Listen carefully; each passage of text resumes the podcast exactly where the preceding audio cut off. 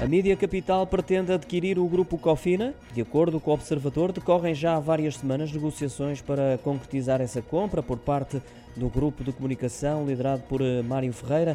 Negociações essas que se intensificaram, podendo por isso ficar concluídas nos próximos dias. A compra terá que ser comunicada ao mercado e a concretizar-se poderá passar por uma oferta pública de aquisição caso haja mudança de controlo ou a compra de uma posição de 33,3%. O observador salienta ainda que esse processo negocial representa uma inversão de papéis, isto porque em 2019 era a Cofina, a detentora do Correio da Manhã e do Negócios, que pretendia comprar a Mídia Capital, que, recorde-se, detém a TVI.